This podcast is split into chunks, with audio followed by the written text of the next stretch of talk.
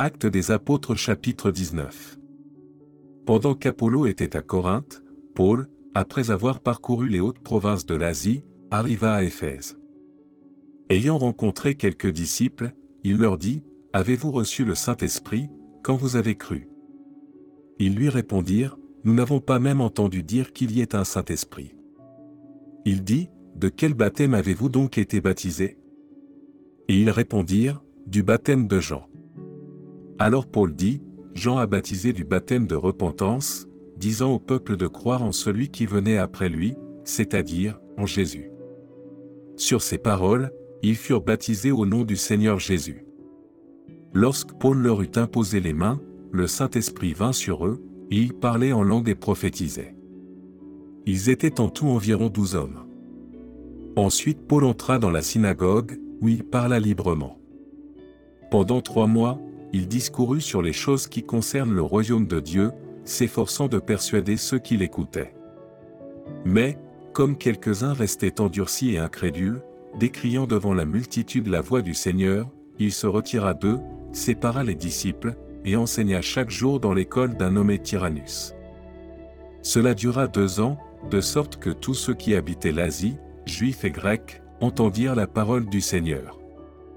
Et Dieu faisait des miracles extraordinaires par les mains de Paul, au point qu'on appliquait sur les malades des linges ou des mouchoirs qui avaient touché son corps, et les maladies les quittaient, et les esprits malins sortaient. Quelques exorcistes juifs ambulants essayèrent d'invoquer sur ceux qui avaient des esprits malins le nom du Seigneur Jésus, en disant, Je vous conjure par Jésus que Paul prêche. Ceux qui faisaient cela étaient sept fils de Séva, juifs, l'un des principaux sacrificateurs. L'esprit malin leur répondit, Je connais Jésus, et je sais qui est Paul, mais vous, qui êtes-vous? Et l'homme dans lequel était l'esprit malin s'élança sur eux, se rendit maître de tous deux, et les maltraita de telle sorte qu'ils s'enfuirent de cette maison nus et blessés. Cela fut connu de tous les Juifs et de tous les Grecs qui demeuraient à Éphèse, et la crainte s'empara de tous, et le nom du Seigneur Jésus était glorifié. Plusieurs de ceux qui avaient cru venaient confesser et déclarer ce qu'ils avaient fait. Et un certain nombre de ceux qui avaient exercé les arts magiques, ayant apporté leurs livres, les brûlèrent devant tout le monde, on en estima la valeur à cinquante mille pièces d'argent. C'est ainsi que la parole du Seigneur croissait en puissance et en force. Après que ces choses se furent passées, Paul forma le projet d'aller à Jérusalem, en traversant la Macédoine et la Chaïe. Quand j'aurai été là, se disait-il, il faut aussi que je voie Rome. Il envoya en Macédoine deux de ses aides, Timothée et Éraste, et il resta lui-même quelque temps encore en Asie. Il survint, à cette époque, un grand trouble au sujet de la voix du Seigneur. Un nommé Démétrius, orfèvre, fabriquait en argent des temples de Diane, et procurait à ses ouvriers un gain considérable. Il les rassembla, avec ceux du même métier, et dit, Ô homme, vous savez que notre bien-être dépend de cette industrie, et vous voyez et entendez que, non seulement à Éphèse, mais dans presque toute l'Asie, ce pôle a persuadé et détourné une foule de gens, en disant que les dieux faits de main d'homme ne sont pas des dieux. Le danger qui en résulte, ce n'est pas seulement que notre industrie ne tombe en discrédit, c'est encore que le temple de la grande déesse Diane ne soit tenu pour rien, et même que la majesté de celle qui est révérée dans toute l'Asie et dans le monde entier ne soit réduite à néant.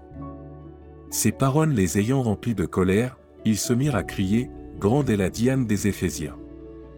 Toute la ville fut dans la confusion. Ils se précipitèrent tous ensemble au théâtre, entraînant avec eux Gaius et Aristarque, Macédoniens, compagnon de voyage de Paul. Paul voulait se présenter devant le peuple, mais les disciples l'en empêchèrent, quelques-uns même des Asiarques, qui étaient ses amis, envoyèrent vers lui, pour l'engager à ne pas se rendre au théâtre. Les uns criaient d'une manière, les autres d'une autre, car le désordre régnait dans l'assemblée, et la plupart ne savaient pas pourquoi ils s'étaient réunis. Alors on fit sortir de la foule Alexandre, que les Juifs poussaient en avant, et Alexandre, faisant signe de la main, voulait parler au peuple.